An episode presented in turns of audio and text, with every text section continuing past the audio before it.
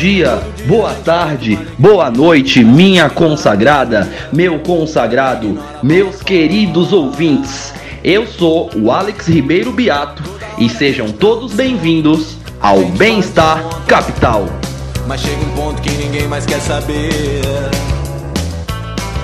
Vocês acharam que a gente não ia falar sobre política hoje? Esse é o podcast dos liberais antilibertários. E editor, já que tu é liberal, libera o play aí pra mim por favor kkkkkk. Tem muita gente se queimando na fogueira e muito pouca gente se dando muito bem. Isso me sugere. Fala galera, aqui quem fala é o Júlio Altoé. Sejam todos bem-vindos novamente ao Bem-Estar Capital. Depois de um tempinho parado, a gente está tentando retornar às atividades. Esse episódio ele vai ser a respeito de uma live que a gente fez em parceria com Evolucionários com o Marcos Lisboa, o Diabo Louro, ele mesmo. A gente fez uma discussão bem bacana sobre academia, políticas públicas, entre outros. Segue aí o resto do áudio que ficou bem legal. Um abraço.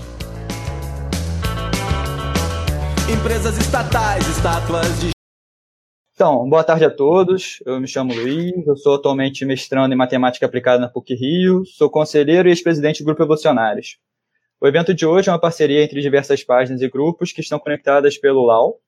Em especial, hoje temos três representantes é, do Evolucionários, um do Bem-Estar Capital e um da página do MIF Comunista. É, nosso objetivo é, de hoje é ter uma conversa sobre questões que tocam e conectam os tópicos que, é, da live, que são academia, opinião e políticas públicas. Para isso, é com muito orgulho que nós trouxemos nosso convidado, Marcos Lisboa. O Marcos já foi secretário de Estado, tem extensa carreira acadêmica e participa regularmente do debate público. É, presidente também do INSPE. Inicialmente, vamos, é, o Marcos vai usar os minutos iniciais para complementar a apresentação dele, caso julgue necessário, e fazer suas considerações iniciais. Posteriormente, nossos entrevistadores vão fazer algumas perguntas. Por fim, vamos abrir para o público perguntar o que for de interesse para o Marcos. Tá bom? Boa tarde, Marcos. Você pode começar. Bom, boa tarde, gente. Obrigado aí pelo convite. Prazer estar com vocês. É, pedindo para falar um pouco sobre, enfim, política pública, debate público, evidências. Então, deixa eu voltar um pouquinho para trás. É, o, o debate no Brasil, em particular sobre economia, sempre foi um debate muito peculiar. Né? Porque foi sempre. É, a economia no Brasil ela surgiu um pouco descolada né, da economia feita no resto do mundo. Né? Pegando aí anos 40, 50, o pensamento econômico ele era caracterizado por correntes que tinham visões de mundo. Né? Então você tinha uma corrente minoritária, bem minoritária, mais liberal, Eugênio Goudin e alguns pouquíssimos outros, né? Tinha uma visão que foi se consolidando mais nos anos 50, 60, daquele nacional desenvolvimentismo que tinham diversas correntes, né? Uh, e aí a visão de mundo é, olha, os países pobres são pobres porque eles se especializam em produtos agrícolas, você tem um problema da produtividade no campo, e os países não conseguem fazer a transição para o desenvolvimento porque eles já acabam ficando numa teia do comércio exterior. Né? Você tem os países ricos produzindo bens industriais, país pobre produzindo commodities, né? É, os preços das commodities tendem a cair, né? e aí eles ficam numa armadilha de pobreza. Então, a saída para o desenvolvimento é proteger a produção local é, para que o mercado possa se desenvolver. Então, você protege via barreiras alfandegárias, cria incentivos é, para o investimento privado e usa o investimento público em áreas estratégicas, sei lá, siderurgia ou áreas essenciais. Né? Então, você, isso requer uma certa coordenação das decisões de investimento. Né? E um pouco a abordagem de vários países emergentes, sobretudo a América Latina e o Brasil, é, tinha todas essas características nos anos 50. Né? Então, comitês que eh, juntavam multinacionais, empresas privadas locais, governo, é, estratégias onde entra o Estado, é, subsídios ao setor privado, é, o câmbio, né? chegou a ter taxas múltiplas de câmbio, né? para, enfim, que mais, mais valorizadas para alguns bens agrícolas, né? com subsídios é, para alguns insumos importantes para o desenvolvimento da indústria e instrumentos de financiamento tipo BNDE, que surgiu naquela época, depois virou BNDES, que era relativamente comum. tá? É, a Turquia também teve seu banco de desenvolvimento, enfim, vários outros países. É, então, e o debate brasileiro, ele, ele essencialmente é, ele se dava, como falei, tinha uma corrente é, liberal muito pequena e essas várias correntes é, desenvolvimentistas, né, com pequenas variações entre elas, mas essa era a visão predominante no Brasil. Né, e aí não diferenciava muito esquerda ou direita. Né. Ah, vamos lembrar que, mesmo depois do golpe militar de 64, né, sobretudo a partir de 74, a agenda é, econômica era muito semelhante à dos anos 50. É, não havia grande discordância sobre esse caminho, a não ser aquela visão é, liberal minoritária do Gudam. Então a, a, discussão econômica ela, ela se dava por meio dessas narrativas, né? Ah, e era uma predominância grande de uma visão dessa visão nacional é, desenvolvimentista. Né? O, no resto do mundo, por outro lado, é, é, desde os anos 50 e 60, a economia passava por uma profunda transformação. Né? Essa transformação envolvia você ter cuidado no desenvolvimento de modelos teóricos mais formalizados, com implicações claras. Né? É, a teoria econômica, desenvolvimento da teoria dos jogos, de equilíbrio geral, né? É, com modelos para os mais variados tipos né, de hipóteses, né? e aí a preocupação não é tanto com uma certa visão de mundo. Você tem jogos cooperativos, jogos não cooperativos, é, modelos com mercados é, é, é competitivos, modelos com mercados oligopolizados, enfim. É, mas era desenvolver, olha, quais são as proposições que nós podemos derivar? Quais são as consequências de determinadas hipóteses? Se eu supor que os mercados funcionam dessa maneira, quais são as consequências? E daquela maneira. E se eu não tenho mercado, como é que eu desenho uma política pública nessas circunstâncias para ser a mais eficiente possível? E por aí vai. Né? Então é todo o surgimento da teoria econômica é, que floresceu aí nos 50, 60, 70 e boa parte dos 80. Ah, em paralelo a isso, com uma pequena defasagem, né, começa a surgir a econometria é, é, para analisar dados. Né? Você começa a ter algumas bases de dados né, e você começa a testar hipóteses. Então, por exemplo, nos anos 50, o Schultz, professor de Chicago, é, é, tem o primeiro insight, olhando alguns dados, é, sobre a importância da educação para o salário das pessoas, para a produtividade, salário. É, Gary Becker desenvolve isso em modelos né, é, nos anos 60, 70, né, toda a teoria do capital humano. Né, e aí, meados dos anos 60, sobretudo 70 e 80, você começa a ter é, é, testes empíricos. Vamos, vamos, ver, será que essa, essa hipótese, essa conjectura para de pé?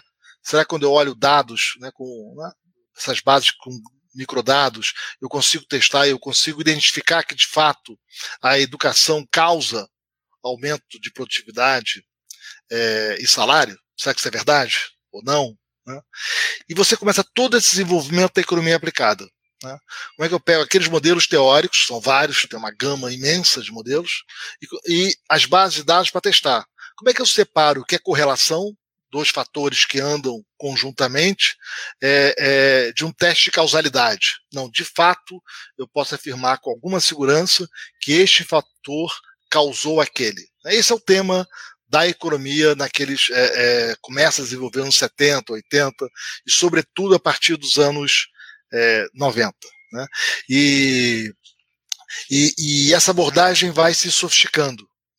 É, é, com os, os, é, os, você começa a ter os experimentos com é, é, grupos controlados, né? Você pega um conjunto de pessoas, randomiza uma parte para a esquerda, uma parte para a direita, alguns recebem a política pública, outros não, ou algo parecido, e você testa impacto.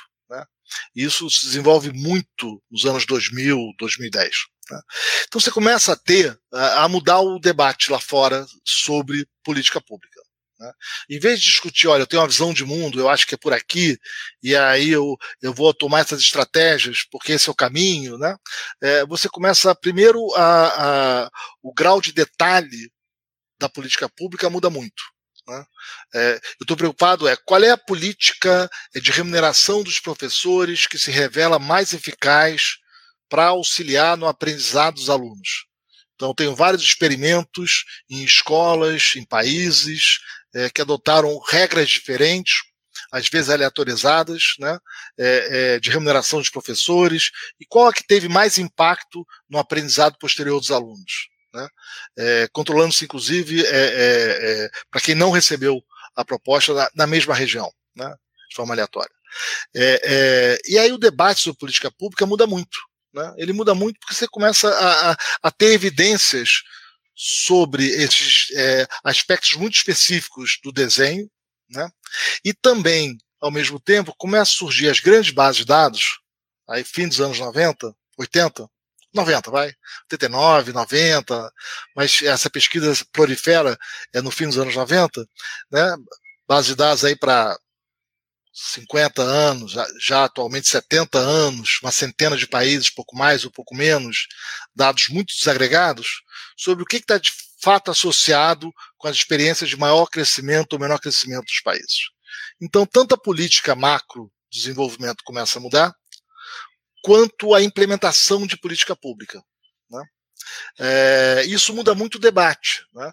É, deixa de ser um debate apenas você é mais liberal, que é uma economia mais aberta, você é mais desenvolvimentista, acha que o Estado tem que estimular o desenvolvimento econômico por meio de subsídios.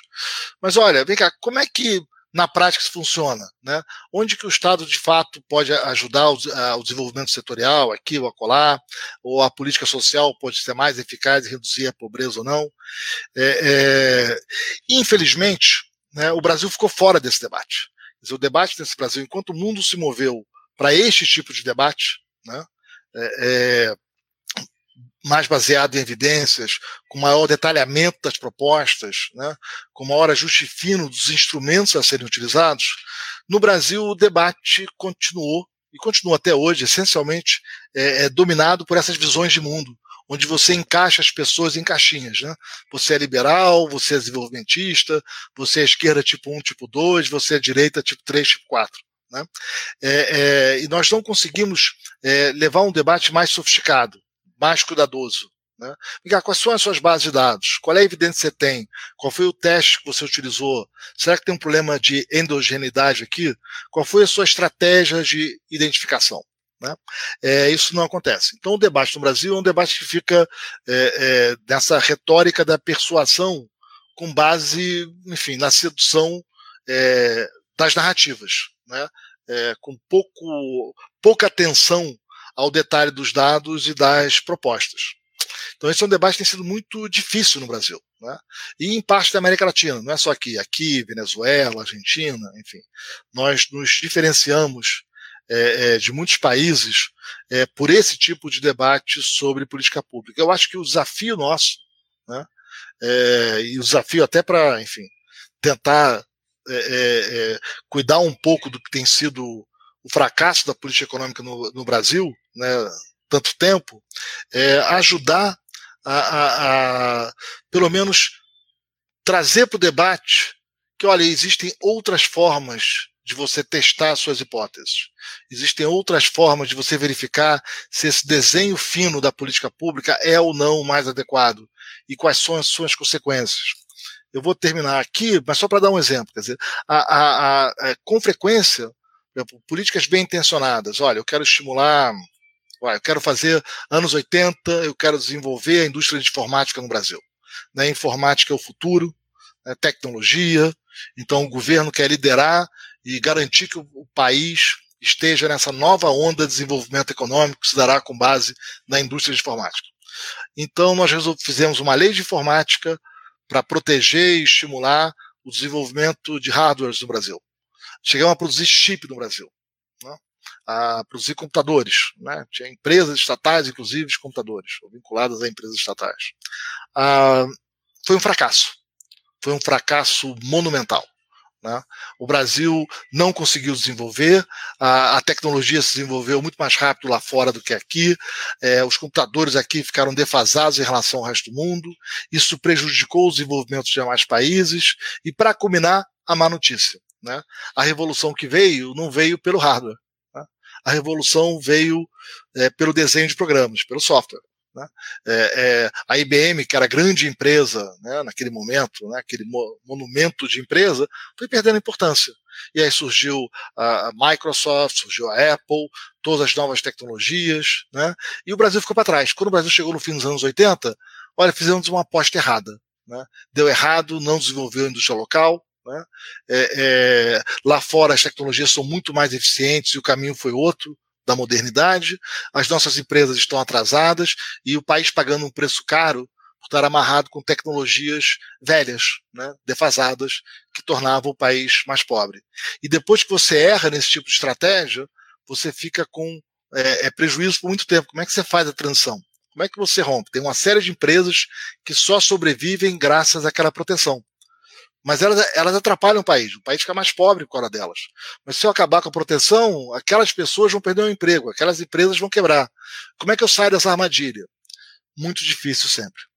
Então, ah, eu acho que o grande desafio é ah, a gente sair dessa polarização né, das visões grandonas, né, desenvolvimentista, liberal, fiscalista, não fiscalista, né, e começar a mergulhar mais nos detalhes, né, e ter um pouco mais de procedimentos para o debate sobre política pública. Co como é que é feito lá fora, quais são os detalhes da implementação, quais são os dados disponíveis, o que, que os testes revelam para o Brasil, como é que eu posso confiar na evidência. Mas eu paro por aqui e vamos começar a, a uma conversa. Eu não sei tá se era o que vocês queriam, tá, gente? Obrigado. Não sei se era o que vocês queriam ou. É, não? Tá bom? Foi ótimo, foi ótimo. Assim, tá, cumpriu bem o objetivo. É, agora o Aliane vai fazer uma pergunta mais com, em questão de metodologia científica. E pode Boa se tarde, apresentar Marcos. e falar, Aliane. Agradeço a presença. Brilhante exposição como sempre. Marcos, eu queria entrar um pouquinho mais na parte metodológica, que é um tema que a gente sabe que você gosta bastante de falar, e é um tema que, em geral, para os não dentro, os não economistas, é um, é um pouco obscuro, porque não, não entende muito bem como que funciona a ciência econômica. Né? Aquele livro do, do Mankiw, Introdução à Economia, é utilizado vastamente todo mundo, ele tem logo no capítulo 2, é, ele cita 10 proposições que são, em certa medida, consensuais na ciência econômica, variando em grau de aceitação entre 78% e 93% de, de concordância entre os profissionais, né? E proposições como estabelecer um teto para aluguel, diminuir a quantidade de, de casas e a qualidade delas, é, tarifas e cotas de importação em geral diminuem o bem-estar, esse tipo de coisa. Ah, o que eu queria te perguntar é o seguinte: é, na sua opinião, é, consensualismo é um bom critério de veracidade para a ciência econômica? É, e se não é, qual seria um bom critério para você dizer que uma teoria, uma proposição está corroborada? Olha, não, não. não. Ah, ah, você criar consenso tem que ser o resultado, não o ponto de partida. Né? Consenso pode se dar sobre é, proposições absolutamente equivocadas. Né? No começo, meados do século XIX, tinha um médico húngaro, né? Samevaz, acho que é assim que fala o nome dele. Né? É, foi estudar em Viena. Viena era o centro intelectual. Viena foi o centro, foi um dos grandes centros intelectuais é, é, da Europa, né? na segunda metade do século XIX, é, os primeiros 30 anos do século XX. Né? Impressionante. O... E ele vai então para os melhores hospitais. Você tinha enfim, né, é, tinha muita preocupação com mortalidade infantil e aborto, então você tinha umas clínicas é, para fazer partos, né? É, e aí ele percebeu que tinha uma que era, enfim, dirigida por uma faculdade de medicina com alunos e tinha uma outra essencialmente com parteiras, né? E as pessoas sabiam que morria-se mais, por incrível que pareça, é, no, no hospital que era uma escola do que no, no centro onde os partos eram essencialmente é, feitos por parteiras. Né? Pessoas sabiam disso. Tanta população sabia disso e um problema, inclusive, de fila. É porque os hospitais ficavam lotados, então as pessoas, elas, as mulheres, tinham relatos de as mulheres irem, é, quando estavam perto de ter filho, ficar perto daquele hospital das parteiras, porque começava a ter o filho na rua e aí era atendida no hospital, furava a fila. Né? Você vê o nível. Né? A taxa de mortalidade era umas cinco vezes, mais ou menos, é, maior no hospital que era escola do que que não era escola. E ele começa a pegar os dados e analisar os dados com muito cuidado e, e enfim, e cercar das evidências. E aí ele tem uma, né, fala assim, olha, eu acho que eu sei qual é o problema, né? O problema é o seguinte: na, na escola de medicina, você tem os alunos, né? Um pouco essa hipótese está por trás ali. É, é, você tem os alunos que mexem com patologia, com laboratório, né? E depois vão fazer parto, né? E teve até a história de um diretor é que ele se, ele se cortou no, né, é, é, na patologia, fez, e aí depois ele morre, inclusive, né, com os mesmos sintomas. Então, é, parece que tem algo a ver é, da parte de patologia, onde as pessoas manipulam as coisas, e a morte das crianças, e o tipo de, o tipo de morte que a mulher tem, que a, que a, que a mãe tem ali. É, então, quem sabe passar a lavar as mãos né, e cuidar bem da higiene né, é, para proteger. E ele, por algum tempo, toca o hospital, inclusive, e, e eles passam a adotar essa política, e ela é muito bem sucedida. Ela é muito bem sucedida. Né? O índice é, de mortalidade ficou parecida nos dois hospitais. Né? Ah, ele foi rechaçado pela comunidade científica. Consensualmente, a comunidade científica tinha certeza que ele estava errado. Né? Não tinha mecanismo, não conseguia explicar o porquê disso, era só uma evidência empírica. Né? É, ele é afastado, ele inclusive morre num, no sanatório. Né? Há relatos que talvez ele tenha sido, inclusive, morto depois de uma surra tomada é, é, pelos guardas da, sanatório. É, e durante anos é, voltou-se, né? É, o hospital retornou aos velhos hábitos, né? Mães continuaram a morrer né, no parto, e só muito mais tarde, e acho que sobretudo a partir de Pasteur, você, a medicina compreendeu o mecanismo de transmissão das doenças e procedimentos básicos como higienizar bem as mãos passaram a ser adotadas e a mortalidade caiu. Então, consenso, é, consenso não quer dizer muita coisa. Né? É, é, todo o esforço do, é, desse rigor no método é, das ciências é você tentar se livrar dos seus preconceitos. Todos nós temos preconceitos. Nós estamos vesados. A ciência não é neutra. Não é que você tem um conhecimento objetivo, você vai aprender a verdade dos fatos. É, quem quer a verdade, você vai escolher ou filosofia, é, nem todos os tipos, é, ou religião. Aí você vai encontrar a verdade.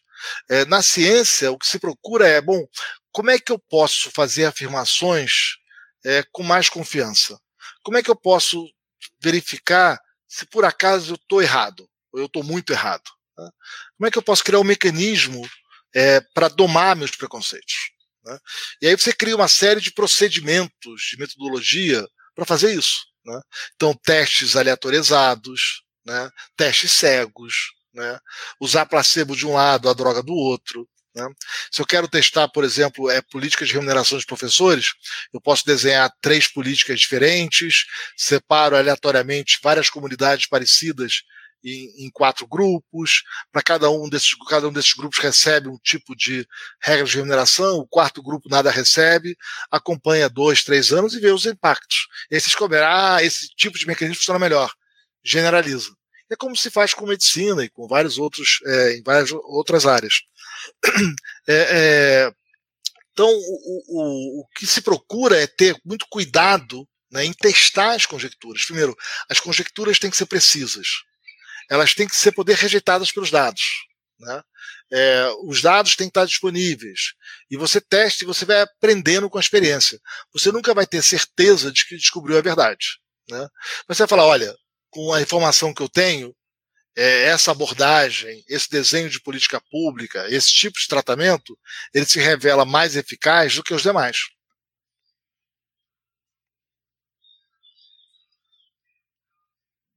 Desculpe a história longa, tá? É coisa de velho é... contar a história. Não, excelente. É, eu trouxe dois exemplos de teoria, se eu, se eu posso dizer assim. Na verdade, quem as, os trouxe para o debate inicialmente foi o André Lara Rezende, um naquele artigo de janeiro de 2017, Juros e Conservadorismo Intelectual, que ele traz aquela teoria fiscal dos níveis de preço, em que, segundo ele, é, é a única teoria que consegue compatibilizar o efeito é, convencional da taxa de juros na inflação no curto prazo, mas uma inversão do efeito tradicional, então um aumento da taxa de juros aumentaria é, os, os, níveis, os níveis de inflação no longo prazo. E a segunda teoria que ele traz é lá em março de 2019, que é a Modern Monetary Theory, ou teoria monetária moderna, em que a emissão monetária ela não é condição é, necessária nem suficiente para a existência da inflação, para a aceleração dela, né? É, você citou que a importância do teste empírico, a importância da, da formulação ser precisa. Essas duas teorias, em que e, e claro, é, em alguns momentos você já demonstrou a sua a não aceitação delas, e eu gostaria de perguntar para você em, em que, quais pontos desses metodológicos que essas duas teorias falham. É, é falta de evidência? É, não é uma conjectura muito precisa? E qual, qual seria em termos? Não, primeiro, vamos lá. Primeiro, esses argumentos não têm novidade. Tá? Você volta lá nos anos 80, né? fim de 70, 80, né? É, tem um paper clássico, um artigo clássico do Sargent Wallace, né? Tom Sargent. E, é, é, e você já conhecia a relação entre política fiscal e monetária. No fundo, a política monetária é parte da política fiscal. Né? É, é, ambas elas estão fazendo transferências de renda entre o futuro e o presente. Né? A fiscal ela é mais engessada pela sua natureza. Né? É, você passa pelo orçamento, você envolve gastos muito importantes é, para a sociedade são valores é, muito relevantes, né? e a monetária é mais ágil. Você tem mecanismos mais rápidos de fazer essa transferência, né? via, por exemplo, o é, modelo de meta de inflação. Então, a relação entre fiscal e monetária é muito conhecida, tá? e não tem novidade. Tá? A parte 1. Né? A, acho sempre engraçado ter que é, é relembrar Sargent Wallace, né? É, parece que as pessoas esquecem, né? ou talvez não conheçam, mas é curioso isso. É, isso era meio beabá da macroeconomia há, há, 50, há 40 anos atrás. É, além disso, você tem os modelos de equilíbrio geral com mercados incompletos e ativos nominais, né? onde é, então você tem moeda endógena, em primeiro lugar, moeda endógena. Então, acho também engraçado falar que moeda fiduciária, moeda eletrônica, uma grande novidade. É, isso aí era velho quando eu era aluno de doutorado. Né? É, então, se tem modelo de equipe geral com moeda endógena, né? inside money, era o jargão da época, e com efeitos reais. Isso, é também, isso também é engraçado, gente. É, isso é tão conhecido. Né? Não se ensina mais isso, não. O, é, com efeitos reais, então, política monetária com efeitos reais, enfim. Todo, então, até aí, são modelos teóricos dos anos 80 bastante conhecidos. Inclusive, eu trabalhei nesses modelos na minha tese. O, e mais tarde, né? É, é, tem toda uma parte grande da teoria monetária que surgiu nos anos 90, aí então, né? É, 30 é, anos, mais até em alguns casos, é, com moeda endógena. Né? É, resgatando, inclusive, o velho Wixel, né? economista sueco do começo do século XX, da transição, que já falava em euros com moeda endógena. Então, todos esses termos, moeda endógena, é, moeda escritural, sei lá qual é o jargão que se usa agora, efeitos reais de política monetária, relação entre fiscal monetário, isso é tudo conhecido, tá? Até, aí não tem novidade nenhuma. O... Nesses debates que ocorreram, né, essa parte do, é, da teoria fiscal do nível de preço, isso é muito bacana. O Joe Cochrane, um belo economista que está agora em Stanford, né, é, tem até um livro dele recente, já está disponível na rede. Né, espetacular muito sofisticado, muito bom, né? e com vários. E, e Cochrane é um cara muito cuidadoso com os, os detalhes da especificação do modelo, o que, que é uma equação de equilíbrio, né? o que, que é uma restrição, é, e tem muitos insight points. É, isso é parte da história. Então, nenhuma novidade. Aí é tudo, é, é tudo conhecido. Tá? Ah, o que aconteceu, sei lá, eu pós 2008, foi uma situação inesperada. Né? Você estava com uma situação de é, é, deflação, né? recessão com deflação é, nos países ricos, e a taxa de juros zero perto, perto de zero. Então você não tinha mais aquele instrumento da política de curto prazo que era monetária. E aí muita gente tentando entender como é que você faz política, como é que você faz nesses casos. Né? Você perdeu um instrumento de política econômica, que é a política monetária. E aí, enfim, teve alternativas que acabaram sendo feitas pelo Fed, por outros é, bancos centrais, e teve um pouco essa discussão: será que neste caso, né, é uma conjectura, né, neste caso é possível haver uma relação inversa entre taxa de juros e nível de preços? Né? É, e a gente sabe que sim. Então, de novo, aí também não tem nada, nada de novo, tá, gente? Isso aí é, é tem um velho teorema é, dos anos, comecinho dos anos 70, né, que é conhecido na literatura como Anything Goes, né, é, tem versão estática dele, tem versão dinâmica, é, a versão dinâmica do Boldrini e Montruccio, né, a, a versão estática, enfim, Mantel, Sonnenschein, Debré, tem vários papers sobre isso, que essencialmente, é, com condições muito pouco restritivas, qualquer estrutura de vetor de excesso de demanda, estático ou dinâmica, né, é, é o equilíbrio de alguma economia de mercado, com preferências homotéticas bem comportadas, tudo certinho, mercados completos. É, isso é, você pode ter as trajetórias mais inesperadas relacionando preços e quantidades é, em, é, numa economia. Né? Por isso o nome do teorema é esse, anything goes. Qualquer coisa acontece. Então, de novo, nenhuma surpresa que você pode ter uma relação entre juros e inflação diferente. Aí, de novo, a questão né, é, será que esse era o caso brasileiro? Será que no caso do Brasil, naquelas circunstâncias, né, é, havia evidência que a política monetária estava naquela situação peculiar, né, que, de novo, a gente sabe que pode acontecer há tanto tempo. Ah, então a pergunta é uma pergunta empírica.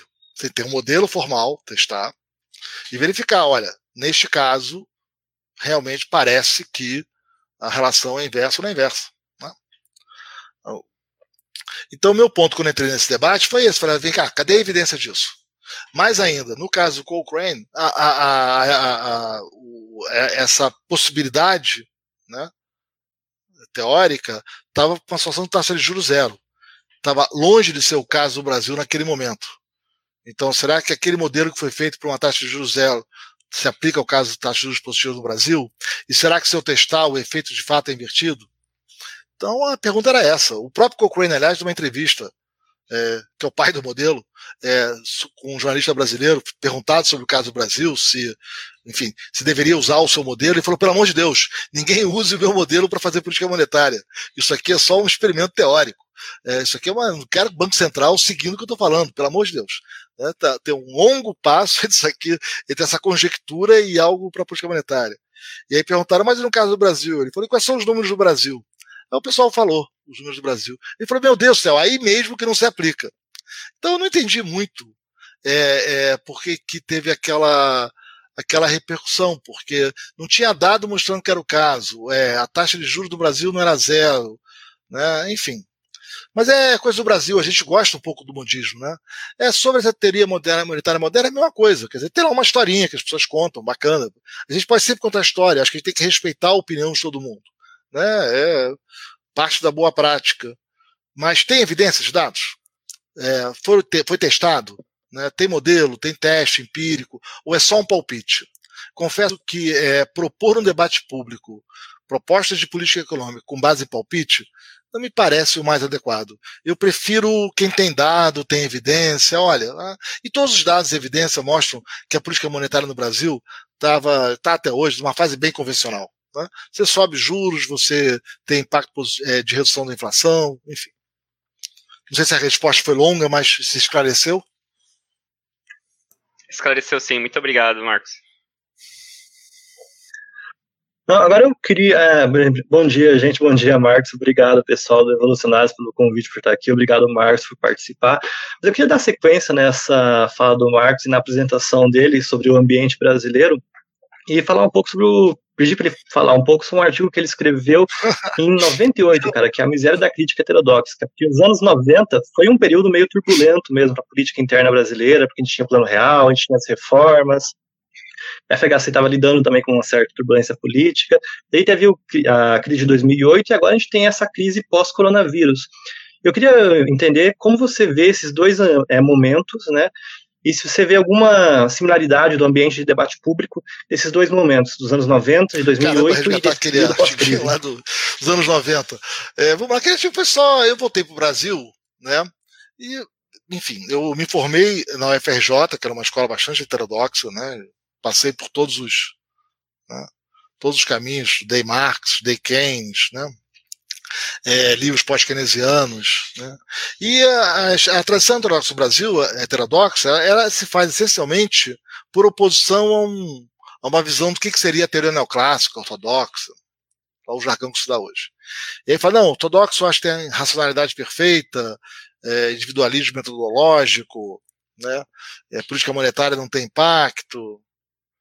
É, e aí, à medida que eu fui estudando, né, e, e, enfim, estudar é, é, no mestrado, no doutorado, assim, mas gente, mas não tem nada disso. Você tem modelos de jogos não cooperativos e cooperativos, tem modelos com racionalidade limitada. Naquela época, os modelos é, racionalidade limitada já eram velhos, né? Eles vêm dos anos 50 com a Lé, né? depois é, o Daniel Ellsberg, os paradoxos, aí toda a literatura que vem com Tversky, Schneidler, enfim, uma literatura gigantesca, né? É, é, naqueles anos não tinham ainda ganho o prêmio Nobel, mas estavam à beira de começar a ganhar prêmio Nobel. Né? Quer dizer, uma literatura consolidada. Então eu olhava a, aquela caricatura que se fazia do que seria a teoria neoclássica, ortodoxa do Brasil, e falava assim, vem cá, mas ninguém leu. Né? Como, é que você, como é que se afirma isso e se forma a gente com essas afirmações é, tão equivocadas? Né? É, como é que é isso? Né? É, e aí e aí foi um pouco aquele, aquele texto, né? Tem três partes aquele texto. É um pouco isso. Então, assim, gente, pelo menos leiam, né? É, é, tem modelos de racionalidade limitada, é, tem modelos que o Sunspot que são o contrário do que o Paul Davidson afirma que são. Né? Pelo visto, ele não entendeu. Vocês falam que tem umas hipóteses meio estranhas, né, que não existem. Né? Vem cá, cadê aí? Vocês estão falando várias coisas, cadê? Né? É, é, então, é, eu acho que é isso. É, eu achei que o debate do Brasil ia avançar mais. Né? A gente continua ainda naqueles jargões. Né?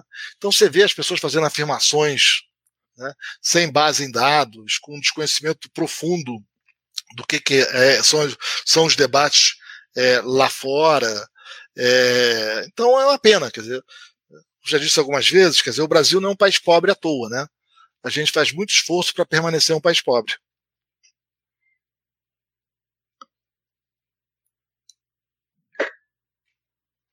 Não, perfeito, está bem é, delimitado, bem desenhado, mas é uma questão mais sobre tipo, o período pós-crise, você vê o período do é, pós-2008 como alguma similaridade dos anos 90, você vê o período agora do coronavírus com Não, similaridade? eu vejo a mesma confusão usual, quer dizer, eu acho que a, a, a gente fica sempre nesse debate do Brasil de mercado não funciona porque teve 2008, porque teve a pandemia, isso mostra que precisa de Estado, é, aí tem a queda do muro de Berlim, é mercado que funciona, não precisa de Estado.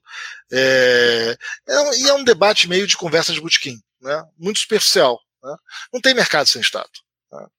Você precisa ter Estado.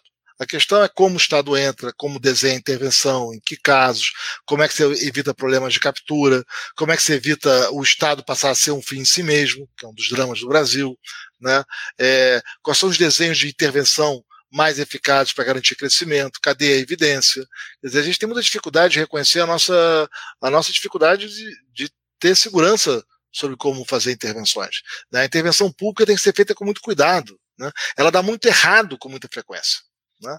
Ah, ou você fica refém de grupos de interesse dentro do aparelho de Estado ou fora do aparelho de Estado, ou as políticas se revelam ineficazes. Né? É, mas a gente está sempre meio nessa conversa meio superficial. Né? É, pega o debate fiscal no Brasil. Então, fala, não, porque tem fiscal, os fiscalistas acham que tem que cortar gastos, que isso melhora as expectativas sobre o futuro e faz o país crescer mais. Os desenvolvimentistas acham que o Estado tem um papel fundamental para ajudar o país a crescer, organizar o investimento, por aí vai. É, no Brasil você não pode cortar gasto público. Não tem como cortar. Nossa, o nosso debate é outro no Brasil. O debate no Brasil é porque o gasto público não para de aumentar acima do PIB. Né? E um gasto que cresce sistematicamente acima do PIB há 30 anos, e nem por isso o Brasil cresceu bem. Pelo contrário, o Brasil cresceu muito menos que os demais emergentes, com um Estado que não parou de aumentar. Né? O gasto público do Brasil cresce 6% ao ano acima da inflação desde 91. Né? E o Brasil teve um desempenho muito medíocre nesse período, né? mesmo no governo Lula. Né? Um governo bem abaixo um, desempenho bem abaixo dos demais países é, é, do mundo, em particular muito abaixo dos demais países emergentes. Então, olha só, gastou muito e não cresceu como o resto. Pelo contrário, o Brasil está empobrecendo em relação ao resto do mundo. Então, é, toda a discussão sobre como desenhar a política pública, sobre qual é a intervenção mais eficaz, sobre como é que se melhora a qualidade da educação e do aprendizado, a gente passa ao largo dessas discussões e fica nessa conversa que, francamente, é, é, é, é uma conversa muito superficial. Obrigado, Marcos. Agora, é, agora o, o Gabriel ele vai fazer a pergunta dele. Pode, pode ir lá, Gabriel. Bom, Marcos, boa tarde. Eu, eu agradeço muito a participação aqui, a oportunidade pelo convite. E eu queria te perguntar sobre divulgação científica, que é uma parte essencial para você criar consensos na sociedade. Então, é, quais são os incentivos e os obstáculos que os pesquisadores encontram na, na área de produção do conhecimento e como isso pode mudar em questão de, de financiamento, de estrutura das universidades? O que você acha em relação a isso? Olha, esse é um ótimo ponto. Eu acho que aí é, é extremamente difícil. Quer dizer, como é que a gente explica para a sociedade a robustez daquele argumento? Então, sei lá, teve um debate agora recente sobre o Fundeb. Então, muita gente falando, gasta mais, gasta mais, gasta mais. Bom, tem muita evidência no Brasil de que o aumento de gasto não levou ao aumento compatível é, do aprendizado dos alunos. Né? Então, você tem testes em séries de tempo, você tem dados cross-section, tem dados em painel, enfim, você tem muitos testes sobre isso, é, é, documentando isso. Isso não quer dizer que mais dinheiro não é bom. Né? Isso quer dizer apenas que só botar dinheiro né, com o desenho das regras atuais não ajuda. Né? E que tem outras coisas que têm que ser feitas. E a maneira como se transfere dinheiro importa. Bom, como é que a gente explica isso para a sociedade? É, esse é um desafio. Né? É, vamos combinar que a gente tem fracassado nesse desafio bastante. Né? Porque a sociedade continua é, é, reproduzindo velhos mecanismos, é, por exemplo, de auxiliar a educação, que a gente, enfim, é, que até agora deram bastante errados. Né? Então, como é que você consegue explicar isso para a sociedade? A gente viu isso, mesmo na saúde, isso foi difícil. Olha todo o debate sobre cloroquina que teve agora né? É, é, no país. Né? É, tá cheio de cloroquina econômica andando por aí. Agora, é, é muito difícil no Brasil, eu fico surpreso com isso. Como é que toda vez que você convida a um debate, olha, vamos olhar os dados com calma, Quais são os seus microdados? Aqui estão os meus. Qual é o teste que você utilizou? Quais são as referências? Vamos entender exatamente qual é o argumento que você está utilizando, qual é a sua estratégia de identificação. Esse debate não acontece. Né? Ou você é liberal, ou você é isso, ou você é aquilo, é, e vira, enfim, conversa de garoto, enfim, né? vira conversa de rua. Né? E a gente não consegue transmitir para a sociedade a importância desse debate. Né? É, e, de novo, é um debate que não tem verdade, não estou aqui defendendo A ou B. Né? É, não tem uma regra, não tem fórmula mágica. Não é que você acha que sempre abrir economia é bom ou, ou, ou, sempre ter um Estado menor é melhor. Não é, não é isso. Né? O debate é muito mais sutil, né? é muito mais cheio de casos particulares é, do que as pessoas é, imaginam. Perfeito. E para complementar isso também, você é alguém que recorrentemente escreve para a mídia, que aparece na televisão, e como você acha que é essa relação da mídia com os pesquisadores? Ainda tem um distanciamento, assim, de ficar algo muito em revistas especializadas, por exemplo, ou tem um movimento de dissipar isso de forma mais geral? Ah, não, eu acho que ainda está um debate, fica um debate muito, é um lado, outro lado. Quer dizer, acho que tem muito pouca preocupação de entender a robustez dos argumentos. Né? Isso no Brasil. Eu confesso que televisão eu não gosto, né? Eu, eu falo embolado, eu não, não detesto câmera, é, faço mais por obrigação, eu prefiro escrever. Né? É, o que eu tento fazer nas minhas colunas, com frequência, é toda a minha coluna não é na página de economia, é na página 2 da Folha de São Paulo, no domingo, então tem um público muito amplo, né? É fazer um texto online, um texto na versão impressa, que seja muito legível, né? independente da formação da pessoa. E na versão online, eu com frequência ponho as referências acadêmicas. Olha, essa frase aqui, que parece uma frase meio simples, né, opinião, tem aqui uma referência para um artigo acadêmico que testou. Né? Então fala assim, olha, aumentar gastos é, é, com educação, salário de professor não tem impacto. Né? É, é o teu impacto frustrante, foi a frase que eu usei. Né? Aí tem uma pesquisa recente feita na Indonésia, com um grupo aleatorizado, é, programas para um certo grupo de professores que dobrou o seu salário, outro grupo não. Né? E aí você testa impactos, os professores ficaram obviamente mais felizes, é, reduziu o número de segundo emprego dos professores, os professores passaram a ter menos problema financeiro. Só tem uma pequena má notícia: os alunos não aprenderam mais do que em relação ao grupo de controle. Então, fala, no Brasil, o aumento de gasto com educação, né? é, não teve impacto sobre a qualidade. Tem lá uma pesquisa feita com dados, né, estimando e não acha impacto. É, a gente sabe que o aumentar o salário do professor tem um, no Brasil a evidência é ter um impacto até um certo nível de salário, depois disso para de ter impacto. Por outro lado, outras políticas públicas de reconhecimento dos bons professores têm muito impacto. Que políticas são essas? Ah, teve um experimento no Texas, assim, interessado. Então, para cada uma dessas afirmações, na versão online eu ponho, pelo menos para quem tiver interesse, né? Vê o que, que o Marcos está falando isso aqui, é, vai saber, ó, tem uma pesquisa aqui documentando, com experimentos controlados, enfim. É, e o resultado foi esse. Né? Então vamos discutir o resultado, né? em vez de trocar, é, é, fazer uma controvérsia sobre palpite. Perfeito, muito obrigado. Então, Marcos, agora eu vou fazer a minha pergunta. É, eu queria aproveitar toda essa sua experiência acadêmica, tanto como aluno, como, como professor e agora como gestor, é, para entender quais práticas são essenciais para uma boa gestão de uma instituição que, que leva em conta ensino e pesquisa. É, assim, você já passou pelo IMPA, que tem é, resultados maravilhosos, você já passou pelo FRJ, que está bem ranqueada, mas em economia é, tem gente que contesta. É, você já passou por Stanford também, que tem muito nome, e agora você gere o, o INSPER. Então, gostaria de entender a sua posição sobre isso. Olha, é, é, escola, escola tem dois lados, né? Tem um lado de empresa tradicional, você tem que fazer gestão cuidadosa, né? Tem uma máquina tem que funcionar, né? e tem que funcionar com excelência, né? Toda a gestão da equipe, da estrutura de sala de aula, né? É, enfim, cuidados orçamentários, metas, é, reconhecimento das boas pessoas, mas a escola também tem um lado de inovação, de criação, né? você falou pesquisa. Né? É, isso requer uma gestão um pouco diferente. Né? Dizer, no, o INSPER é uma instituição muito diferente do usual. A gente não tem escolas separadas, é uma escola só, gestão é integrada. Né? É, nós temos muitos comitês para desenhar os programas, para integrar a formação do aluno. Não é um sistema de crédito, né?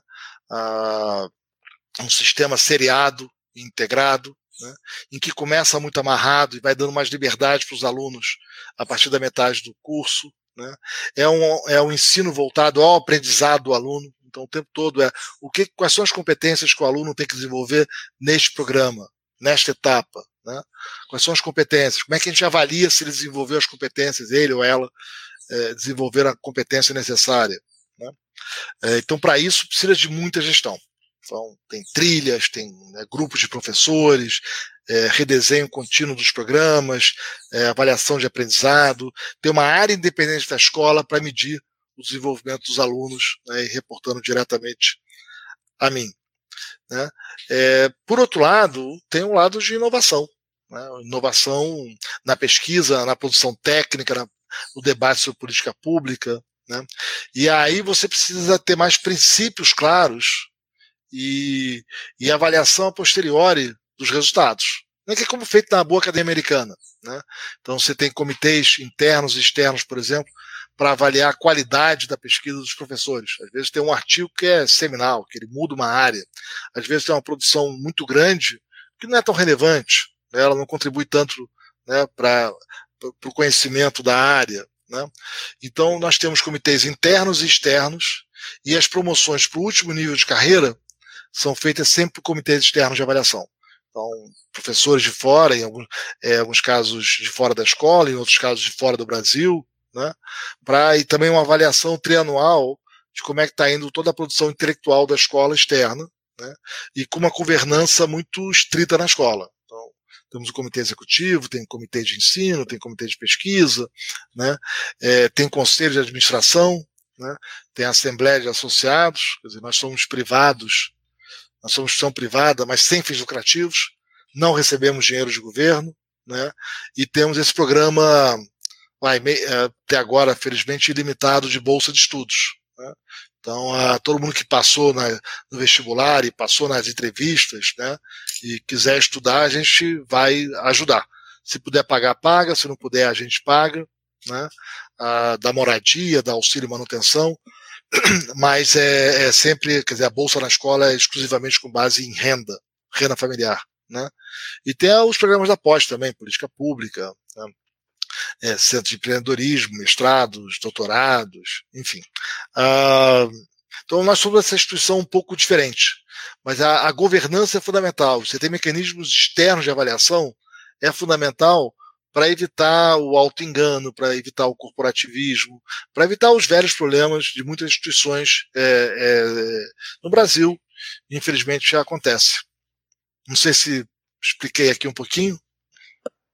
Sim, sim. É, eu queria também agora entrar um pouco mais no detalhe é, de que a diferença que você acha que tem é, na gestão das universidades que são exclusivamente públicas, como as federais, as universidades ou institutos como o INPA, que é uma organização social, que eles recebem dinheiro do governo, mas também é, recebem doações privadas, e de instituições como o INSPER, PUC ou FGV, que são é, sem fins lucrativos, mas privadas.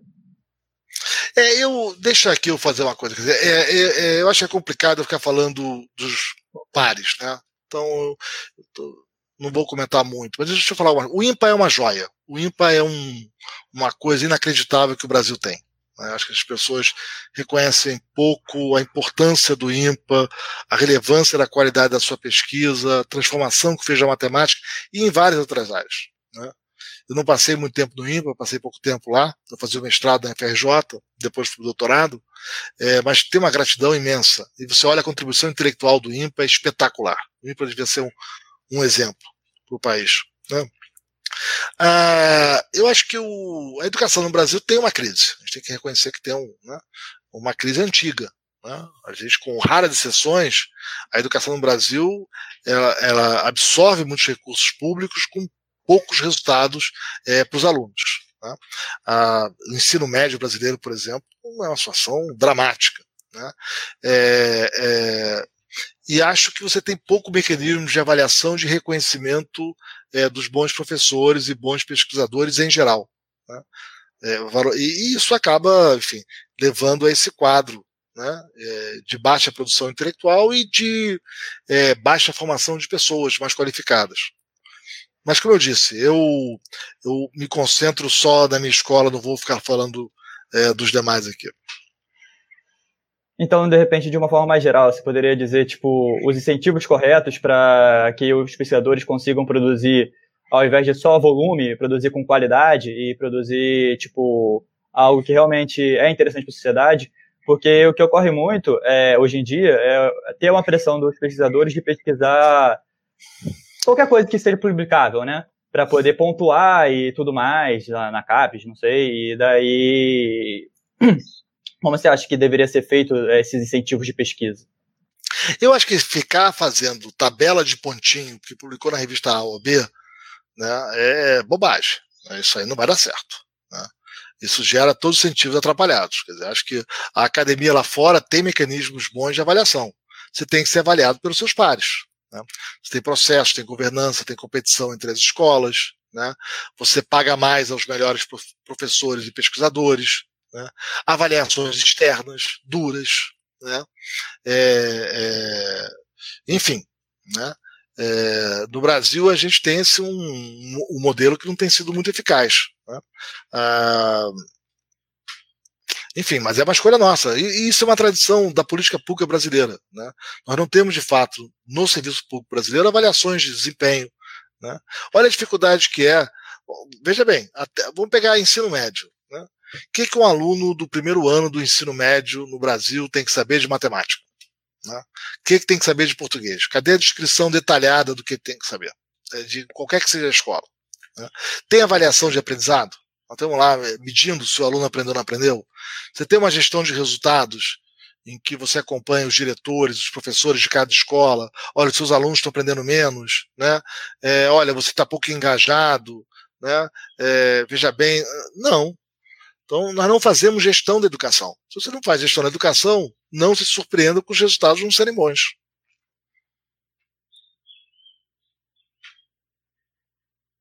Obrigado, Marcos. É... Foi muito esclarecedor. O Júlio ele vai fazer uma pergunta agora, que na verdade era do Alex, né? E ele está representando aqui. Por favor. Olá, boa tarde, boa noite, Marcos. Está quase noite já, né? Eu me chamo Júlio, sou representando aqui o Bem-Estar Capital. Eu queria fazer uma pergunta que já está mais num tema mais atual, que é o debate que está acontecendo sobre a reforma tributária. E a pergunta foi enviada pelo Alex da Mata, que é a seguinte: o modelo de IVA adotado em alguns países admite diversas faixas de alíquota para diferentes produtos, padrão, reduzida, superreduzida, etc. A sua preferência parece ser por um modelo mais horizontal, que incide de uma maneira mais uniforme. Você pode detalhar para nós o que seria um modelo ideal na sua perspectiva e se há espaço para alguma diferenciação de alíquota no caso brasileiro, explicando os motivos Olha, a questão não é de preferência. A questão é, vamos entender um pouco por que, que é o modelo de IVA e qual o impacto dele e como é que o mundo tem, tem ido. Né? A ideia básica do IVA né, é que é um imposto muito fácil de você arrecadar, é, de cobrar, era muito contencioso. Ah, e você tem uma importância de não distorcer os preços relativos. Quer dizer, uma economia de mercado, né, é, é, numa economia de mercado, os preços jogam um papel fundamental. Eles sinalizam para as empresas, para as pessoas o que fazer. Olha, o preço do celular subiu bastante, então vamos produzir mais celular. Olha, o preço futuro da soja está mais alto, então vamos fazer soja. Olha, essa tecnologia aqui é mais barata do que aquela, mais moderna. Então vamos usar a tecnologia mais moderna. Tudo que você não quer é, é, é, é distorcer o sistema de preços para que ele passe você a produzir o que o país não faz bem, usar tecnologias ineficientes. Né?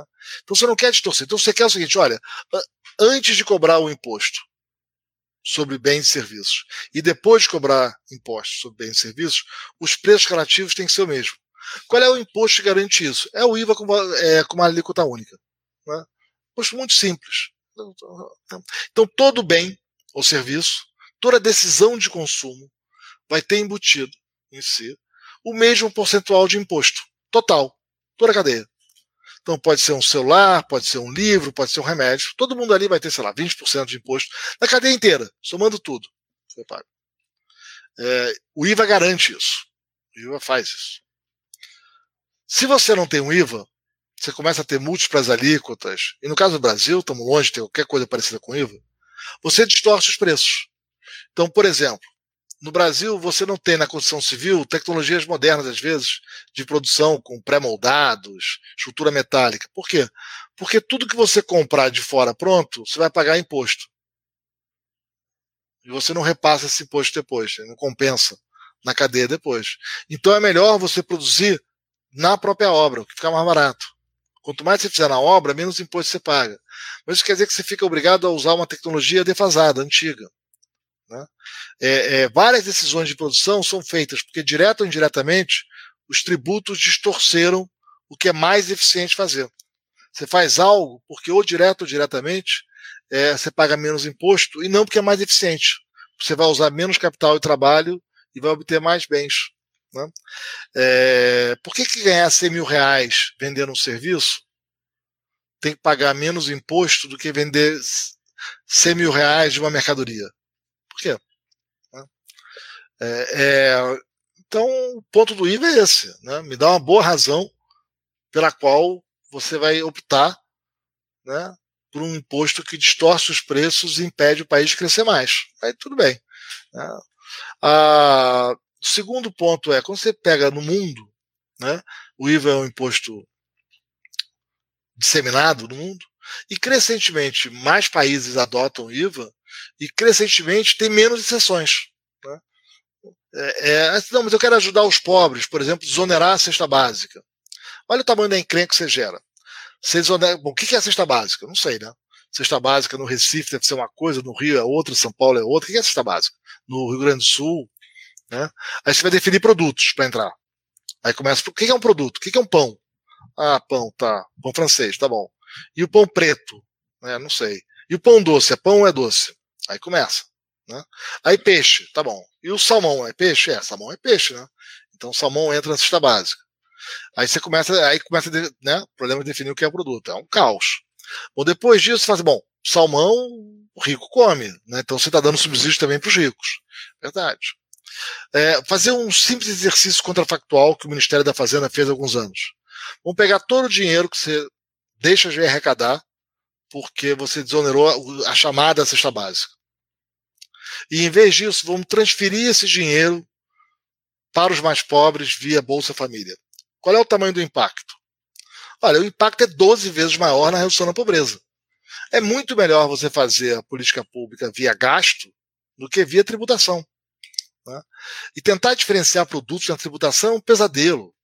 Né? É um, é um pequeno pesadelo, você não consegue. Enfim. É, bom, o nosso sistema tributário é tão errado, mas está tão longe de um IVA, é inacreditavelmente tão atrapalhado, que até, enfim, isso aí precisa de horas para poder é, explicar, mas é o que é impressionante no Brasil é como é que a gente pode ter um sistema que é tão torto e tão diferente do resto do mundo. E é curioso, quando você fala do IVA, a quantidade de disparates que os que supostos especialistas, pessoas que são advogados tributaristas falam, é de cair o queixo. Né? Quer dizer, é, é, parece que a gente vive num universo paralelo. Né? Obrigado, Marcos. É, aproveitando o tema, então, é, tem esse, todo esse debate sobre a CPMF, o governo ele já está tentando impor novamente a CPMF, né, o executivo, e há uma resistência legislativa. É, em sua opinião, qual é o grande problema da CPMF? Porque ela não é uma boa ideia para o caso brasileiro? para nenhum é, país. Né? CP... Alguns países do mundo tentaram nos anos 90, 2000, adotar um imposto sobre transações. Até a Austrália entrou nessa. Progressivamente os países foram abandonando. Né? É, hoje pouca gente usa, e quando usa uma alíquota muito baixa, o único país que tem uma alíquota relevante de CPMF é a Venezuela. Não parece que é um bom exemplo, né? É por que o resto do mundo não usa CPMF, né? Em geral, e quais são os problemas? É, primeiro que a CPMF, exatamente o que ela faz é distorcer preço relativo. Como ela incide em toda a transação, então você tem é, é, etapas produtivas, que, né, é, bens e serviços, por exemplo, que passaram por várias etapas, esse imposto vai se multiplicando. Né? Então você vai distorcendo os preços relativos. Então vai tornando relativamente mais caro aquilo que teve muita etapa de produção antes. E relativamente barato aquilo que teve pouca etapa. Então você vai começar a produzir coisas é, é, distorcidas da eficiência econômica. Ah, segundo, é, você pode falar, bom, se é grande ou pequeno, como é que sabe? Bom, tem trabalho sobre isso. Tem trabalhos com microdados que pegam os países que adotaram ao equivalente de CPMF, painel, né, dados agregados por setores ao longo aí de muitos anos e, e com algum tipo de controle, e você testa o impacto, né? Tem muita variabilidade da alíquota de quem usou, quem não usou, quanto que usou. Então você consegue testar o impacto dela. O impacto é meio, é meio óbvio, né? É, é, é reduz o crédito, é, reduz o investimento e reduz o crescimento. Vai, não parece que é uma boa, é, é, um, um bom tributo a ser adotado, né? Certo. Passa aí agora para o Luiz, para seguir nas perguntas. É, boa noite, Marcos. Boa noite aí aos membros da nossa bancada virtual, né? A gente pensou em fazer uma rodada aqui de perguntas do pessoal que está acompanhando a live. É uma interessante, que é mais tem um apelo mais pessoal, né? É, é a do Alan Bueno. Ele diz o seguinte: é, ele quer que o Marcos dê mais detalhes sobre a formação dele, né? Como foi a graduação na FRJ é, e como ele saiu de uma ideia heterodoxa no mestrado e foi fazer uma crítica à controvérsia do Capital e Srafa, não sei pronunciar. E claro, o PhD com David Cass. Ah, tá bom. Não, olha só, é lendo. você aprende, você aprende lendo, né? Então eu fui para a FRJ, é... então comecei estudando Marx, Keynes, enfim, os neo-ricardianos, né? E aí lá no metade final do curso, comecei a estudar micro, né, tentar entender como é que eram os, o que era equilíbrio geral, né, muita curiosidade de ler, e, fui lendo, fui começando a estranhar. Depois do mestrado, a minha tese era uma tese sobre os Ricardianos, e ela vai ser uma grande resenha sobre os Ricardianos. E aí, eu falei, bom, se eu estou falando sobre os Ricardianos, que são, enfim, né, os filhos do Srafa, é, Piero Srafa, eu tenho que saber que, que é, como eles tudo da é, heterodoxia é uma crítica aos neoclássicos, eu tenho que conhecer os neoclássicos. Aí que eu fui parar no IMPA, fui parar no IMPA para aprender alguns detalhes de equilíbrio geral para poder fazer minha tese de mestrado da FJ. Assim que eu fui fazer, acabei estudando matemática, um pouco de análise, enfim, aprender algumas coisas. Mas eu fui para isso. Aí eu fui estudando, e aí eu comecei a descobrir que era tudo meio disparatado, que eles não faziam ideia do que estavam falando. Né? Controvérsia capital está cheio de problema, né? Era uma controvérsia, na verdade, é um modelo de Estado estacionário, de steady state, né? lá do Valhalla, começo do século. O Samuelson também cometeu uma bobagem ali, naquele debate, enfim, mas quando você olha equilíbrio geral, aquilo não existe. Né? Pura bobagem. Né? É, é, enfim. E aí eu fui estudando e aí virou uma. Falei, ah, então não sabiam o que estavam falando, aí virou uma crítica. Assim, vocês, vocês comentaram o que vocês não leram, vocês comentaram o que vocês não entenderam, né? No meio do caminho, no IMPA, eu acabei sendo aluno do Mário Páscoa, que pesquisava em equilíbrio geral, mercados incompletos. O Mário me deu uma carta para a PEN, eu fui aceito na PEN. Quando eu cheguei na PEN, economia eu sabia pouco, porque tinha feito a FRJ, né? A gente não aprendia nada de economia muito relevante, né? É, é, era muito mais uma HPE velha né? e não muito boa que se tinha naquela época. O... Mas eu sabia um pouco de matemática, sabia equilíbrio geral. É... E aí aprendi o resto. Né? O primeiro ano, e enfim, fui aprendendo, aprendi macro, aprendi econometria. E aí, no fim do primeiro ano, eu, me chamaram para ser. Você tinha. Você podia ser TA, né? É, o assistente, né? Professor, para a turma do primeiro ano. Né? Foi uma coisa bacana de ser convidado. Eu fui convidado para ser de macro e de micro, pelo David. Aí eu fui fazer. Aí eu, fui, eu escolhi o David, né? Gostava do David, então fui trabalhar com o David. Aí no segundo ano eu fiz a, uma sequência de equilíbrio geral com o próprio David Cass, que era engraçado porque ele me dava um problema estruturado um dia na semana. Aí eu ia para casa para resolver. Aí eu voltava na semana seguinte com o problema resolvido. Ia por causa do negro, tentava resolver. Eu não li nada, tá? O curso eu não li nada. É, é, depois eu descobri, né? Tudo que eu tava. Cada problema que eu resolvi era um artigo da literatura. Então, no fundo, eu fui cobrindo toda a literatura de equilíbrio geral, é, é demonstrar equilíbrio geral com ativos reais, enfim, tem, tem problemas de não existência em alguns casos, você faz uma prova genérica, né? As propriedades de bem-estar do, do modelo, ativos nominais, é, modelos com bancarrota. Então, eu fui aprendendo tudo, resolvendo os problemas, devo estruturar é, foi assim.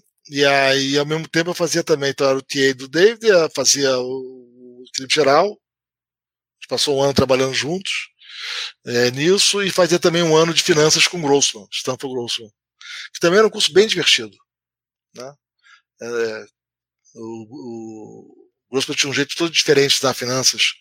E, e ele e o David Kess eram muito parecidos de um lado, pessoas muito diferentes, mas eram muito parecidos, porque ambos você ensinando trabalhando né? Você aprendia trabalhando, demonstrando, né? E, e, a matemática vem depois. Primeiro você entende o problema econômico, primeiro entende o problema que você quer tratar. Né? É, e à medida que você vai trabalhando no problema, você vai descobrindo as propriedades e eventualmente você vai atrás da matemática que precisa para poder analisar aquele problema. Então, o Grossman começava, sei lá, com o lema da não arbitragem, né? aquele princípio básico de finanças. É, não tem estratégia para ganhar dinheiro, com certeza.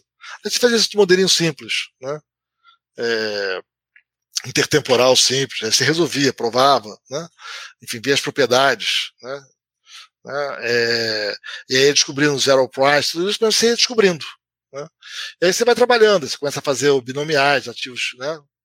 com certeza, binomiais, e aí você vai é, desenhando as opções, e aí você vai tomando limites, né, quando o intervalo né, do tempo discreto vai se aproximando a zero, aí você descobre né, o Brown Emotion. Né?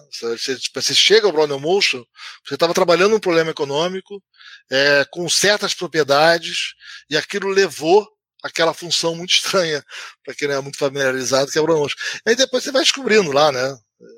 Enfim, você vai, acaba no martingale, você vai desenvolvendo toda a teoria de finanças da época moderna, né? É, e equilíbrio geral é a mesma coisa. Então eu aprendi assim, é uma maneira bacana de aprender. Você vai aprendendo fazendo, né? Resolvendo os problemas, entendendo. É, enfim, um pouco essa história. Beleza. É, vamos dar prosseguimento a algumas perguntas aqui. Fizeram uma pergunta sobre o Fundeb, eu acredito que você já respondeu essa pergunta na explanação do Matheus Barbosa. Agora eu queria fazer uma pergunta aqui do Alex Beato, que ele queria saber a sua opinião sobre a criação da renda básica universal no Brasil. Se é primeiro necessário a gente ter outros tipos de reforma, como uma reforma administrativa e tributária antes, ou se, se cabe uma renda universal no Brasil, se ela depende de uma dose, quanto seria essa renda universal? Qual é a sua opinião em geral? Vamos separar, porque eu acho que tem uma confusão nesse debate. Uma coisa é você querer ter uma renda mínima, tá? Que aí vai ser alguma variação do Bolsa Família. Isso você garante que todo brasileiro tem um padrão mínimo de qualidade de vida, independente do trabalho, independente do que faça. Isso é uma coisa. Outra coisa é você querer dar uma renda para todo brasileiro, pobre e rico. Isso traz uma complicação adicional. Se eu quero dar uma renda para todo brasileiro, pobre ou rico, eu tenho que tributar mais todo mundo. Né? E, e, e, veja que é um, é, é um, exercício meio inútil, né? Porque, por um lado, por outro não, por outro ele é prejudicial. Eu tributo mais todo mundo, vou ter que arrecadar mais. E eu transfiro para o rico também dinheiro. Né? O problema, aí tem vários problemas. O primeiro problema é o seguinte: tributar, você sempre torna um país mais pobre. Então, esse é o primeiro problema. Você tem uma perda de recursos, toda vez que você faz uma tributação, o país perde alguma coisinha. Tem estimativa para isso. Quando você perde é, 20 centavos por real arrecadado, 30 centavos por real arrecadado, você tem perda, tá? Você gera distorções econômicas, você gera problemas de incentivos, tá? tem, tem todo um custo em tributar. Eu estou usando aqui os valores feitos para os Estados Unidos, tá? Ah, então, então, assim, para que você fazer isso? Para tributar o rico e transferir para o rico. Né? É, então, parece que é melhor ficar numa renda mínima né, para quem precisa, e não para todo mundo. Né? Isso é parte 1 um do problema. Parte 2 do problema é que o nosso sistema tributário é caótico no Brasil. As pessoas têm umas frases meio feitas é, e muito erradas em geral, não, tipo assim, rico não paga imposto, que dividendo não paga imposto. É, não, o, né, o imposto sobre consumo é pior do que o imposto sobre a renda. É tudo, é, é, é tudo meia verdade de quem não estudou o problema no detalhe. Né? O sistema tributário é muito caótico. E ele atrapalha muito o país a crescer. O Brasil é um país que cresce muito há quatro décadas. O sistema tributário é parte do problema. Se você faz esse esforço de tributar todo mundo, rico e pobre, para dar dinheiro para todo mundo, rico e pobre, você vai agravar as distorções do sistema tributário brasileiro. Então, não só você tem uma perda inerente a qualquer sistema tributário, quando você tributar, você torna o país mais pobre, como no nosso caso, vai tornar ainda mais pobre pelas distorções que nós temos no nosso sistema é, tributário. Então, acho que é melhor ficar numa renda mínima, né? e aí alguma variação do Bolsa Família, que a gente tem hoje, o Bolsa Família, você pode expandir, você pode daqui a pouco aumentar Bacana. Você tem muito programa social no Brasil, mas muito. Só que eles são mal desenhados, mal focalizados, né? Eles não são coordenados. Então, na época que o Bolsa Família foi desenhado, a ideia era unificar algumas dezenas de programas sociais é, e concentrar os recursos nas famílias de menor renda e cuidar das crianças para que elas fossem para a escola. Ah, teve muita oposição ao Bolsa Família na época. Muita gente foi contra. Curiosamente, muita gente à esquerda foi contra. O Brasil é um país estranho, gente. É, e aí acabou, acabou sendo unificado, unificados apenas acabaram sendo unificados apenas quatro programas, né? É, que virou o Bolsa Família. É, eu acho que unificar os demais que nós temos, né? Isso faria uma política social bem mais eficaz. Né? Mas tem que fazer com calma. Né? O, o Brasil é um país que. É, vamos lembrar o seguinte: o Brasil é um país que aumentou a carga tributária. De novo, eu falei antes, o gasto público cresceu 6% ao ano, acima da inflação desde 91. 6% é muito. A carga tributária no Brasil aumentou 9 pontos nos últimos 25 anos. 9 pontos do PIB é um aumento imenso de carga tributária. Isso não virou o bem-estar social que a gente esperava. A nossa pobreza caiu menos do que em países que tinham número de pobres parecidos em 95. O aprendizado do ensino médio não aumentou. Então nós fizemos um imenso aumento da carga tributária. É, tira país da antiga União Soviética, o Brasil é dos países emergentes hoje com maior carga tributária do mundo. É das maiores dívidas públicas do mundo. Foi onde o gasto cresceu, o gasto cresceu uma barbaridade nesses 25 anos. E nós não melhoramos a qualidade da política pública. Então nós temos um problema no Brasil. Como é que o resto do mundo consegue cuidar muito melhor das suas crianças e da pobreza do que o Brasil? Tá? Então, quando eu digo que a conversa fica num plano superficial, é por causa disso. Dizer, parece que é só pegar dinheiro e dar e resolveu. Né? É, é, não tem dado certo. É, e quando você mergulha nos dados, você vê o fracasso das experiências brasileiras. Então tem muito trabalho a fazer para melhorar a eficácia da política pública, de fato cuidar dos grupos vulneráveis, de fato cuidar da educação. Mas não parece essa a nossa opção. É, ô Marcos, ainda sobre essa questão, você acha que aquela proposta do Friedman de imposto de renda negativo seria aplicável? Mas essa proposta, é, quer dizer, vamos lá, de novo, não é que tem uma proposta, né? o Friedman tem lá uma ideia geral. Né? Desenhos daquele tipo são comuns e estão prontos há anos no Brasil. O que eu acho engraçado é que parece que todo mundo meio descobriu a pólvora agora, né? É, e aí isso me sugere um pouco que é tudo conversa de moda, né? As pessoas conversam, sei lá, na minha época, no que via no Jornal Nacional, agora que vê numa rede social, que alguém falou, e vira conversa da moda sem estudar o assunto. Proposta para unificar os programas sociais, né, sem, sem criar incentivos negativos no mercado de trabalho, como né, é, é o argumento por trás do, é, do ponto do Friedman, né? Existem, tão comuns e tão disponíveis aí. É só dar, é só entrar, sei lá, na, ver as publicações do Ricardo Paz de Barros, o André Portela, tá lotado. Bom, tem um mar de propostas nisso, muito bem feitas, muito cuidadosas, que estão prontas. Né? É, eu acho engraçado que agora tá, tá, cheio de pai e mãe do renda mínima no Brasil. Né? Esse é um, eu, eu me pergunto onde é que estava esse pessoal em 2003, quando o Bolsa Família apanhou tanto. Né? Naquela época não tinha ninguém ajudando desse grupo. Marcos, nesse sentido, eu fiquei curioso. Você teria algum comentário a fazer sobre a renda cidadã que está sendo testada em Maricá? Eu acho que é tudo, um gente, é, as pessoas ficam no modismo, quer dizer, é, vamos lá, não é assim que se faz. Quer dizer, primeiro vamos entender, quer dizer, não é simplesmente dar dinheiro para as pessoas e achar que você resolveu o problema do país. Né? É, esses programas têm que ser muito bem desenhados, né? eles têm que ser integrados. Você já tem políticas é é, é, é, no Brasil sociais imensas que entram em contradição. Olha, olha, vou dar um exemplo para você. O Brasil é um país, em geral, você imagina o quê? Você imagina que quando aumenta o desemprego, aumenta o pedido de seguro-desemprego. Isso é olha, senso comum. Quando é que vai ter mais pedidos de seguro-desemprego? Quando o desemprego está maior. Baixem os dados do Brasil e vejam a correlação a correlação no Brasil é negativa. O pedido de seguro-desemprego ele aumenta quando o desemprego está baixo. Políticas mal desenhadas. Aí você fala, mas como é que é isso? Como é que é possível? Não, gente, porque tem que entender, tem rotatividade. Se você está num período é, de baixo desemprego, e, vo e você fica desempregado, você tem o FGTS, tem a multa, né? Então, para você vale a pena esse é, rodar de emprego quando a economia está bem. Então, a taxa de desemprego está baixa, mas você ganha mais rotatividade no período de baixo desemprego. Enfim, só para dar um exemplo de como as políticas públicas são sofisticadas e têm impactos inesperados. E as pessoas que, parece que querem umas soluções meio simplistas, né, que eu vou resolver, eu tenho, eu tenho uma maneira aqui, eu acordei hoje de manhã, eu tenho uma maneira aqui de resolver os problemas. Tive uma ideia fantástica. Né? E não baixam os dados, não conhecem evidência. Então, não é simples assim. Né? Programas de renda mínima, dependendo do, é, do valor, tem outras consequências. Temos que entender direito. Né? É, é, então, é fundamental ter uma política social que cuide dos grupos vulneráveis. Como é que você faz isso? Né, para garantir cuidado com as novas gerações, para que as crianças de fato tenham acesso a uma escola é, inclusiva, né, para não criar problemas no mercado de trabalho, né, para não criar distorções de levar a mais informalidade, que acaba sendo prejudicial para o país. Né, todo mundo acaba pagando um preço de baixo crescimento é, por causa disso.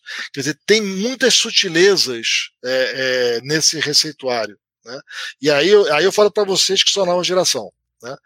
Então a minha geração não olhava muito dado, gostava da narrativa, de contar historinha e ter uma solução mágica. A geração de vocês não pode ter essa desculpa. Né?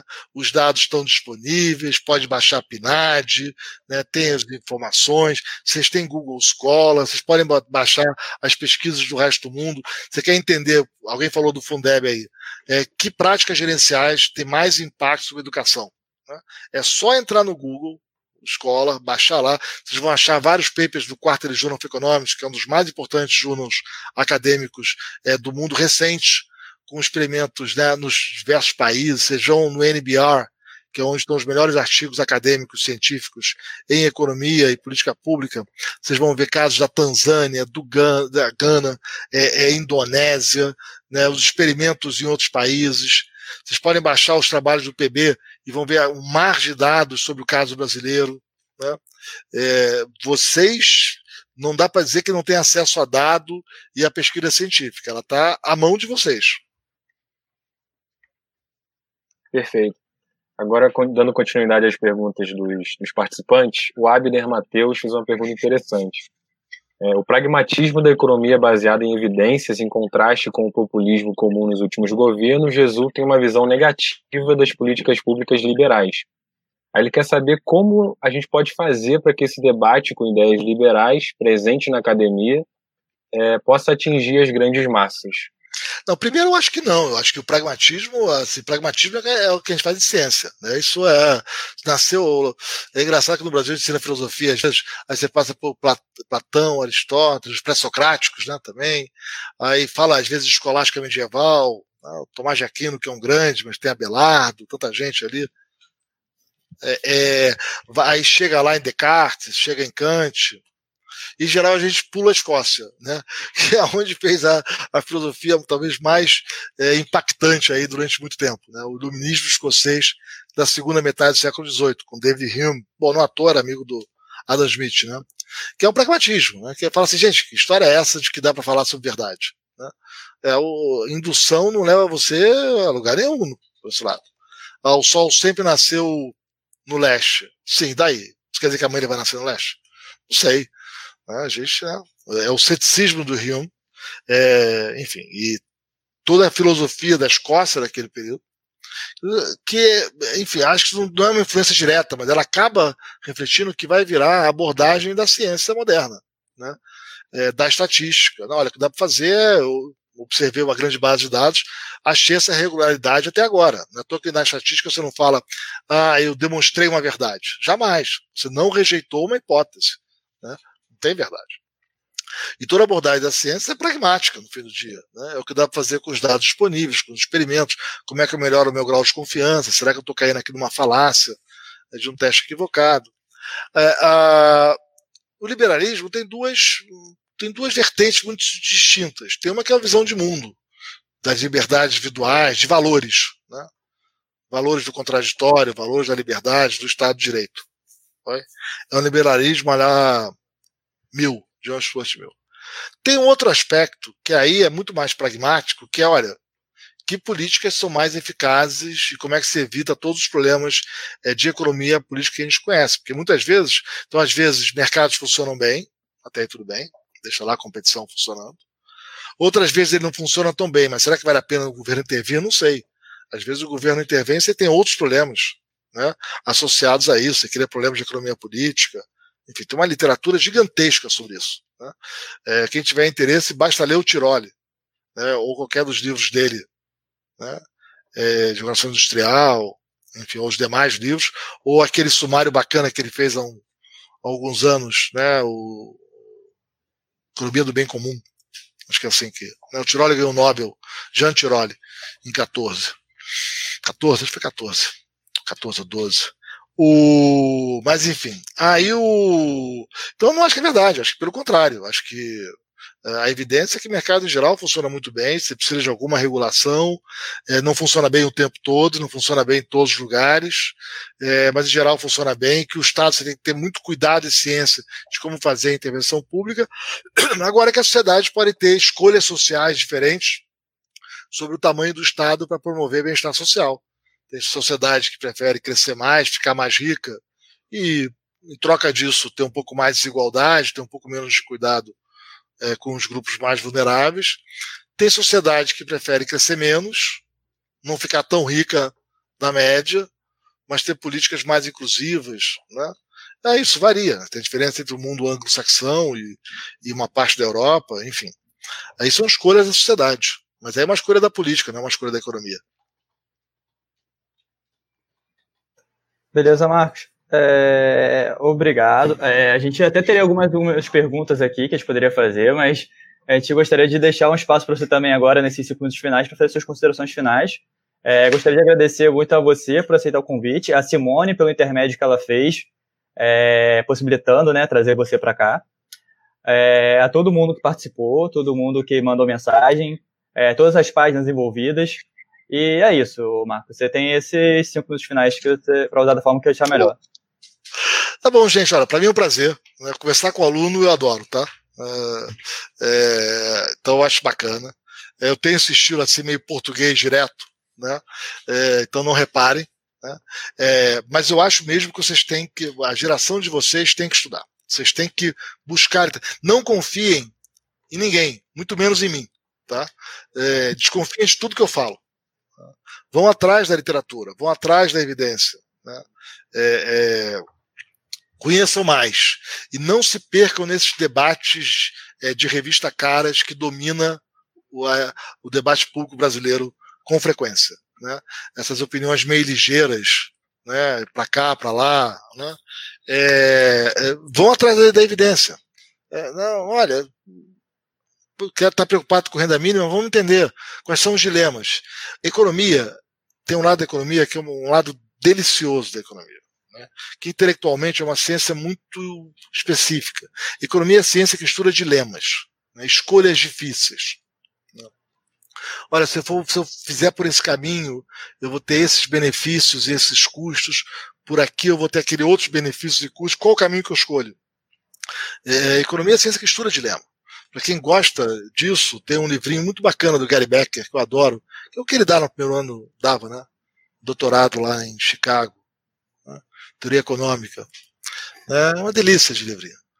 A economia estuda dilemas, né? São essas. É, é, e depois disso, como é que se dá a interação social?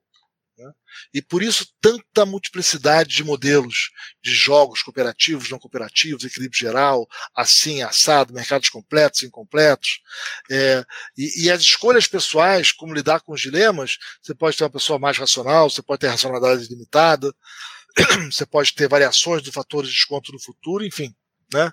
É, é, então, a teoria econômica por si só já é fascinante. Você pega os teoremas do Arrow, dos anos 50, né, o teorema da impossibilidade da razão social, os teoremas do Allman, né, impossibilidade de concordar em discordar, tanta coisa, tantos resultados que você, você vê um desses resultados teóricos, você fica zonzo, você fala assim, caramba, nunca esperei isso, quer dizer que nessas condições esse resultado vale, é, mas o que está por trás disso? Isso abre uma agenda de pesquisa. Olha o que a agenda de pesquisa que o teorema do Arrow gerou, né? É uma coisa assim genial. E por outro lado, esse diálogo permanente com os dados. Como é que você testa, como é que você avalia a veracidade, ou, ou melhor, se foi rejeitado o argumento ou não, quais são as evidências para cá ou para lá. E você está sempre recheado de dúvidas, mas você vai sempre aprendendo alguma coisa. Olha, naquele caso isso funcionou, naquele caso não foi bem assim, no caso do Chile foi assado, na Colômbia foi assado. É, e essa disciplina de estar sempre buscando os dados, as evidências, o outro caso. Quer dizer, esse é o lado fantástico da economia. E, e, e, o fato de ser um método de trabalho, que tem uma, essa preocupação de entender dilemas, né? como é que se dá a interação social, e para isso você modela, enfim, todas as formas de interação social que gente é capaz de imaginar. A gente não sabe como é que é o mundo. Né? O que problema vai tratar no mundo. E ao mesmo tempo, essa obsessão com os dados e com os testes, isso é que permitiu à economia entrar em tantos ramos do conhecimento, que muito mais do que uma visão liberal, não liberal, qualquer dessas, enfim, lugar comum que tem por aí, é essa maneira de tratar o problema que diferencia a economia.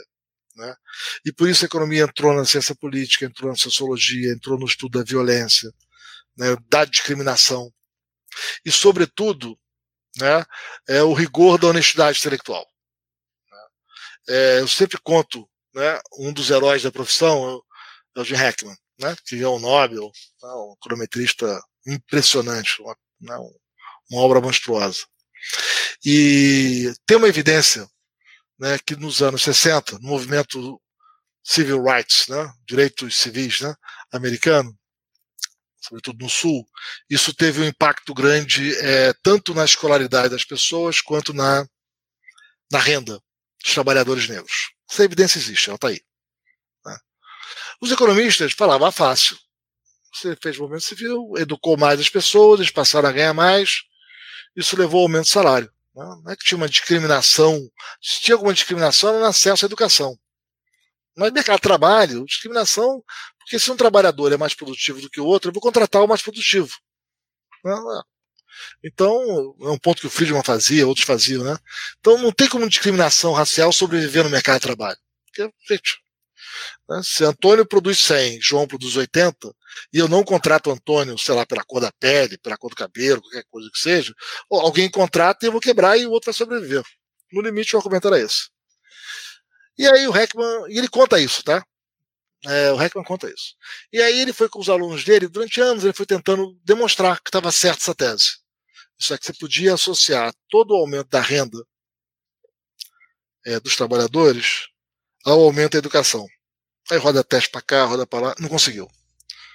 Tentava, não conseguia. Tentava, não conseguia. Ai, caramba, não consigo. E aí ele falou: bom, já que eu não consegui, deve ter algum problema. Então eu vou tentar pelo outro lado. Será que tem? Aí ele começou a ver e falou assim: olha, eu não vou entrar aqui em detalhes. Acho que tem um artigo dele com o autor, acho que no Journal of Economic Literature, anos 90. Tem um livrinho dele. É, é, fácil achar, gente. Também busquem aí. Né? É, mas é ou no Journal of Economic Perspectives ou no Journal of Economic Literature. É um artigo imenso, imenso. Né? É, porque ele não consegue provar nenhuma nem outra. Né? Mas ele mas da primeira, que é tradicional, ele fala, não consigo, aqui não dá certo. A segunda, ele vai construindo os argumentos.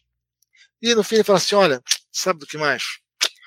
É, eu acho que eu estava errado. Eu não tenho uma prova muito forte, mas a melhor evidência que eu tenho é que eu estava errado e que, de fato, né, o movimento é, dos direitos civis americano de fato tinha um problema de discriminação no mercado de trabalho e aí ele tenta especular por como é que seria possível sobreviver isso com concorrência, e que de fato teve uma importância.